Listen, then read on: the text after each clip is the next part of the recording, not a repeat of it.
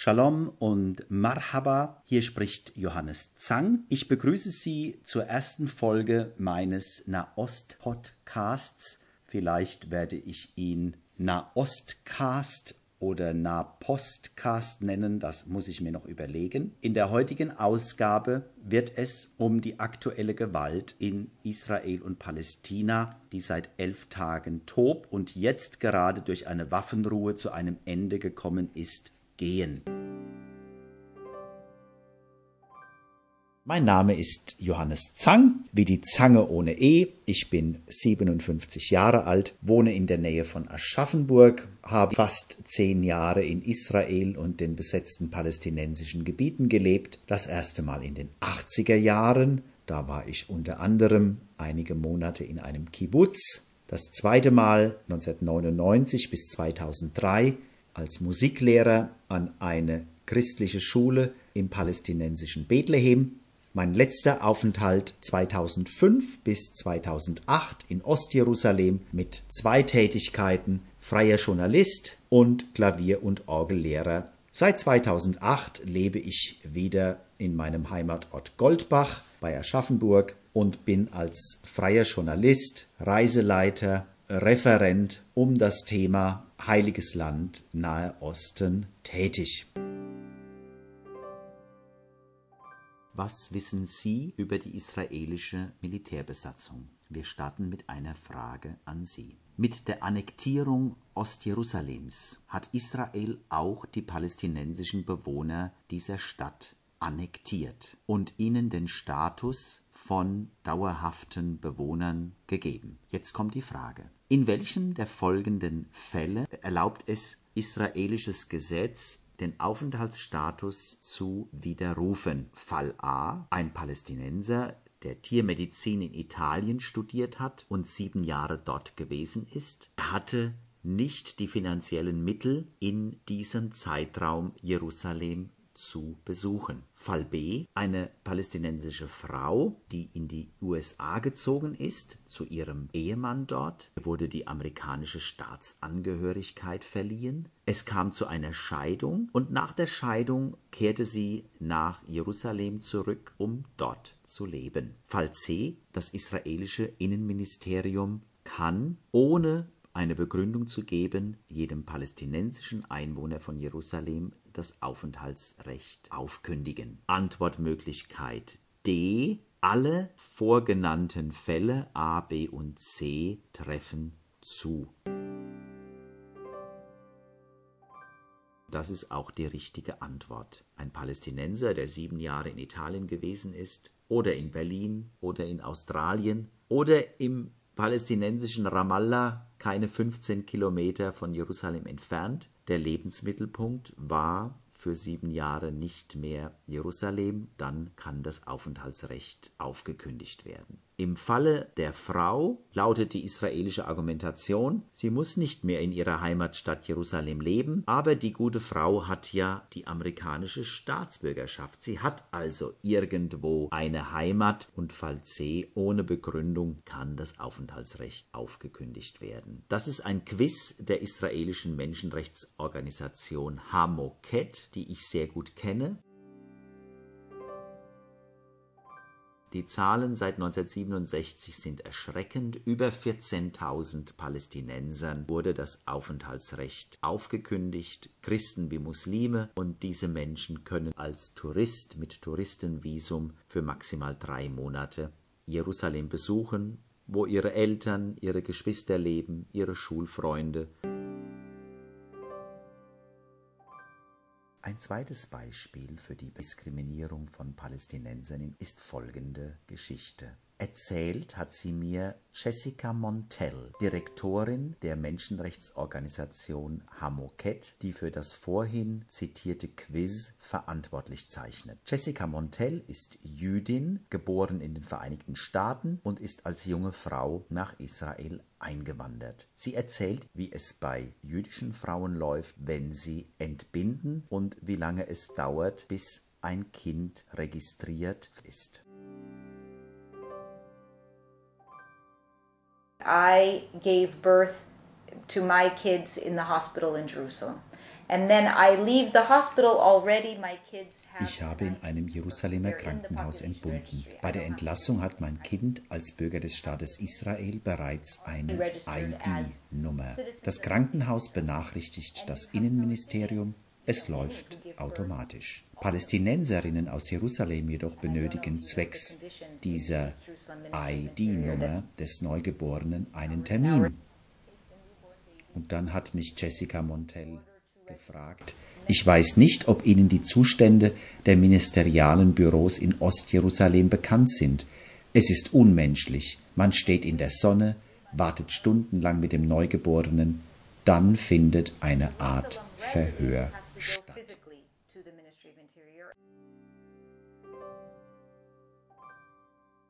Wir müssen im Hinterkopf behalten, dass die palästinensischen Gebiete, sprich Ostjerusalem, dazu gehört die Altstadt, das Westjordanland, da liegt beispielsweise Bethlehem, und der Gazastreifen besetzte Gebiete sind seit nun 54 Jahren. Zwei Generationen von Palästinensern kennen nur Besatzung und das ist das Gegenteil von einem selbstbestimmten Leben.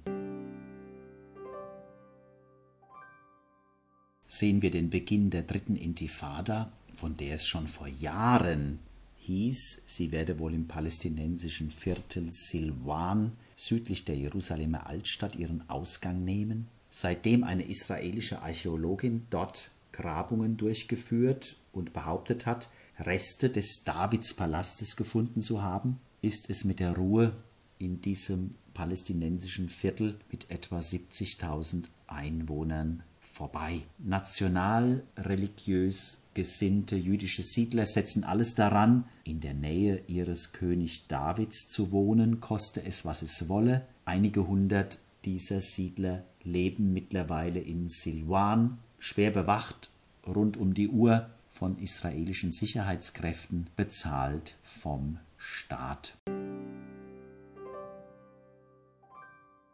Siedler derselben Gesinnung haben Anteil an der aktuellen Gewaltwelle. Seit langem versuchen sie, palästinensische Familien im Viertel Sheikh Jarrah aus ihren Häusern hinauszubekommen, ausweisen zu lassen, man kann auch sagen, zu vertreiben. Ich zitiere jetzt die israelische Friedensorganisation Shalom Achshav, Frieden jetzt.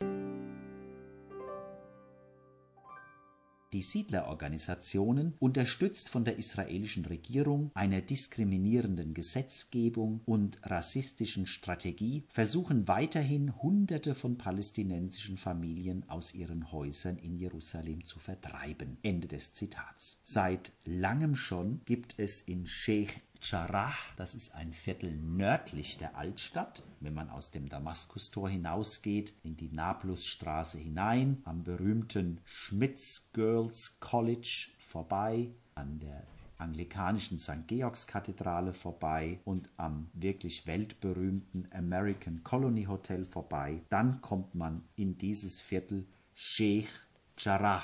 Seit langem finden dort Demonstrationen, Kundgebungen statt, auch mit israelischen Friedensaktivisten. Und Shalom Achshav, die eben zitierte Friedensorganisation, erklärt, dass bei bisherigen Demonstrationen und Kundgebungen die israelische Polizei, Zitat, unverhältnismäßige Gewalt ausgeübt hat, darunter Geräuschgranaten und Angriffe auf gewaltlosen Protest. Ende des Zitats. Aus anderen Berichten und Filmen weiß ich, dass auch Tränengas und übelriechendes Wasser sogenanntes Skunk Water, verschossen wurde. Beobachter berichten von einem ähnlichen Umgang der Polizei mit Gläubigen, die in den letzten Wochen in der Al-Aqsa-Moschee und auf dem Tempelberg beten wollten. Es war ja heiliger Fastenmonat Ramadan.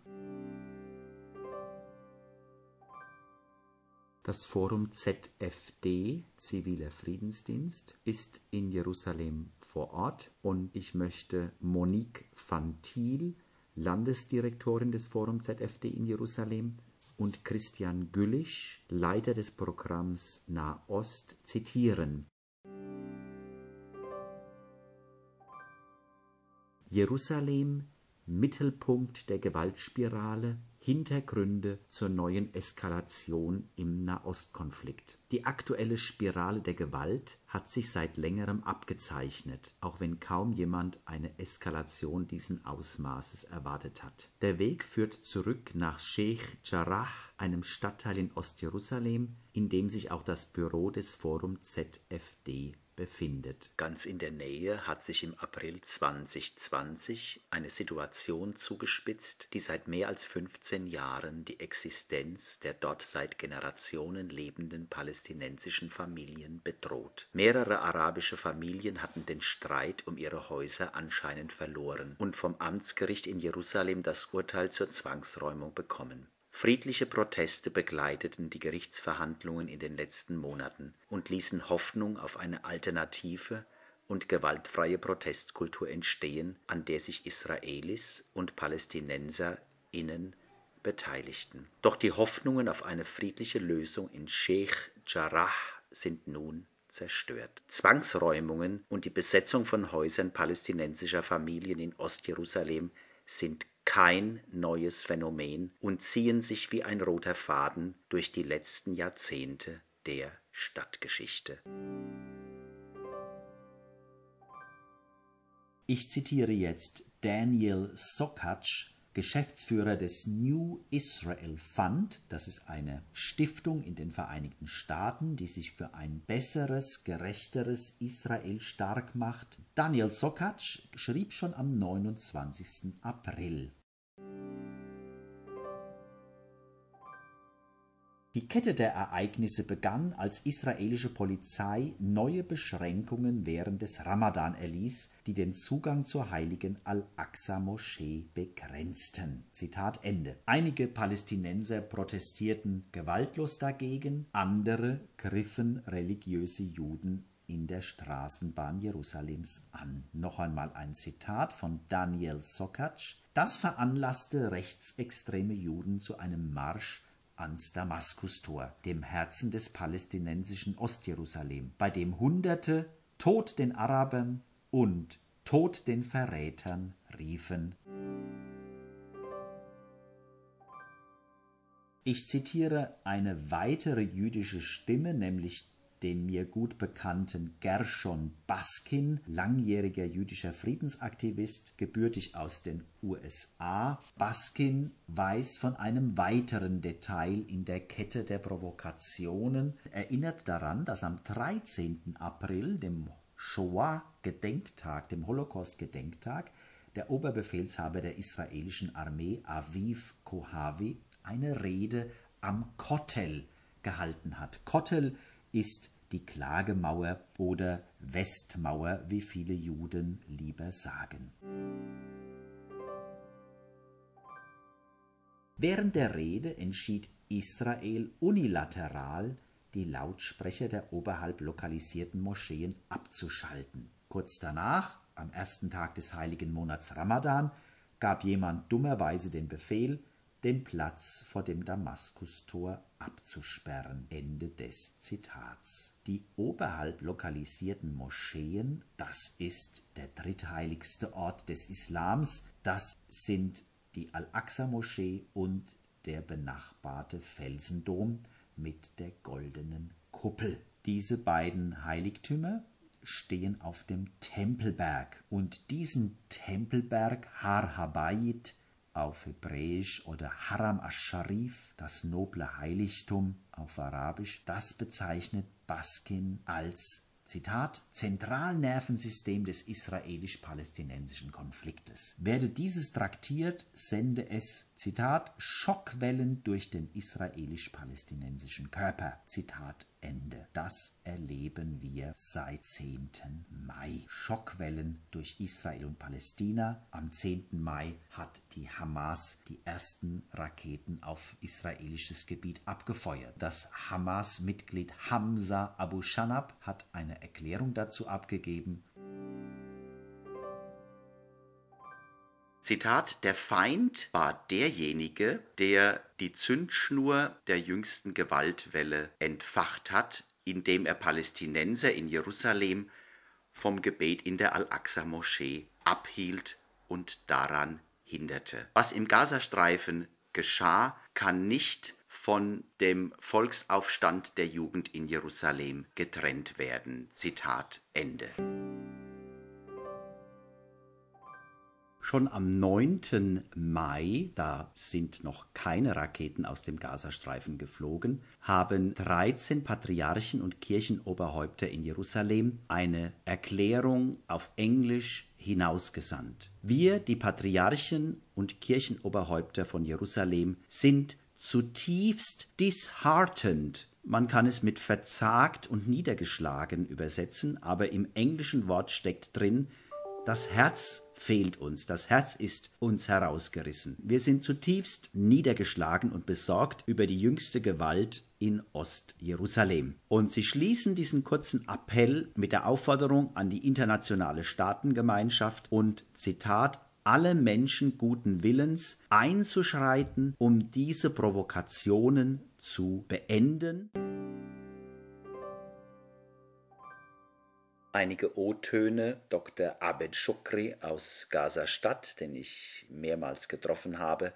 Er hat in Deutschland studiert und promoviert, schrieb am 16. Mai. In mir wächst die Wut, die Unruhe, die Trauer und die Ohnmacht bzw. die Hilflosigkeit. Natürlich muss jeder Mensch und Staat das Recht haben auf Selbstbestimmung und Selbstverteidigung. Wenn es aber um uns Palästinenser geht, dann gesteht uns die Weltgemeinschaft dieses Recht leider nicht zu. Sind wir keine ebenbürtigen Menschen? Verdienen wir nicht auch mit Respekt und Würde behandelt zu werden? Bringen diese Zerstörungen Ihnen und uns Frieden? Drei Fragezeichen. Wir werden so dargestellt, als wären wir die Schuldigen.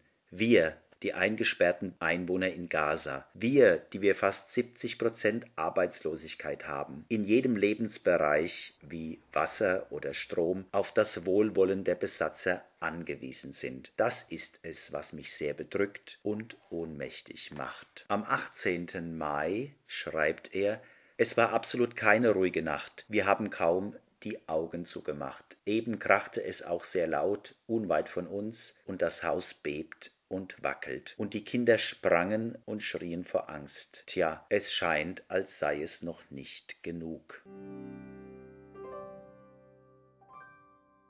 Eine Schweizer Familie mit drei Kindern, die in Tel Aviv ein Sozialunternehmen gegründet hat, hat mir in den ersten Tagen des Krieges folgende Zeilen geschickt.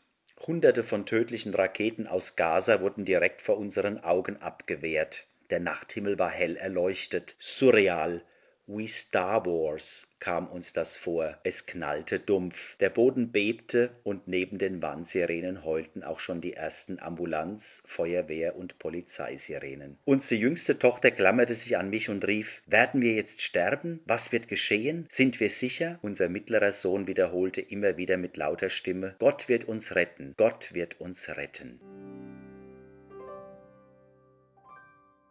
Die UNO-Agentur OCHA hat am 20. Mai die Zahlen veröffentlicht. Sie sind schockierend. 230 Tote im Gazastreifen, darunter 65 Kinder, 12 Tote in Israel, darunter zwei Kinder. 91.000 Menschen im Gazastreifen sind sogenannte internally displaced persons. Sie haben kein Dach über dem Kopf. Sie müssen irgendwo unterkommen, in Schulen, bei Verwandten, woanders. Ein Ausschnitt aus einem Interview, das die Bayern 2 Radiowelt mit der palästinensischen Botschafterin in Deutschland, Khulud Daebes, geführt hat. Haben Sie einen Ausweg, den man gehen könnte? Muss man mehr reden miteinander? Was meinen Sie? Ein Konflikt zwischen ungleichen Partnern, deren Ursache die Besatzung ist. Das ist die Untätigkeit der äh, äh, internationalen Gemeinschaft, auch diese äh, Lösung äh, umzusetzen. Äh, das ist die, die unmenschliche äh, Realität in der, der Palästina, die Palästinenser leben, unter Blockade in Gaza, in Jerusalem, in, in der Westbank mit der völkerrechtswidrigen äh, Siedlungsbau, sogar die Diskriminierung gegen die Palästinenser in, in, in Israel selbst. Neu bei diesem Gazakrieg war, dass die Gewalt auf Israel übergesprungen ist, dass jüdische und arabische Mobs sich bekämpft haben, dass jüdische und arabische Geschäfte in Flammen aufgegangen sind, dass es Verletzte gab. Ein Kommentar von Richard C. Schneider. Er war Studioleiter des Bayerischen Rundfunks in Tel Aviv und ist selbst jüdischen Glaubens. Er schrieb schon am 12. Mai Inferno in Israel, Riss in der Gesellschaft. Hinzu kommt auch die zunehmende Frustration der arabischen Israelis, die sich selbst häufig lieber Palästinenser von 1948 nennen, mit der jüdisch-extremistisch-rassistischen Politik ihnen gegenüber. Doppelpunkt Das Nationalstaatsgesetz von 2018, das arabische Staatsbürger de facto zu Menschen zweiter Klasse macht, das Anwachsen der radikal-extremistischen Kräfte die Benjamin Netanyahu gefördert hat. Hier breche ich das Zitat ab. Der letzte Satz, der Riss in der israelischen Gesellschaft sitzt fundamental tief.